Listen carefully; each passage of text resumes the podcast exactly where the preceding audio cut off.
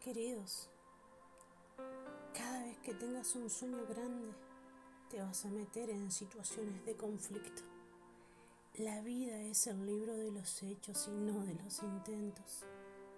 Entre más subes a los terrenos del éxito, menos gente irá contigo, pero más esperarán verte caer y estarán a tu lado siempre y cuando no representes una amenaza para ellos, y mucho menos intentes superarlos.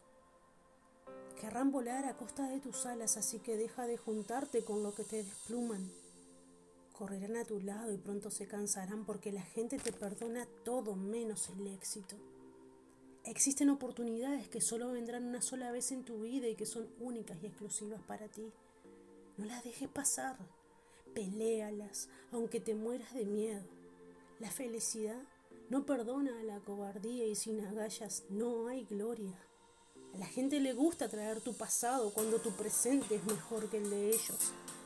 Muchos se reirán de ti, hablarán de ti y harán un listado de tus fracasos y del por qué no deberías de soñar, pero tú sueña, sueña tan grande hasta que te tiemblen las piernas y si tus sueños son muy grandes, no se los cuentes a mentes pequeñas.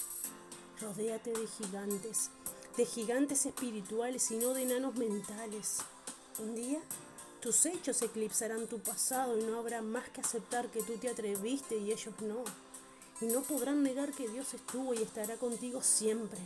Y nadie podrá hacerte frente porque la boca que te juzga nunca será más grande que la gracia que te respalda.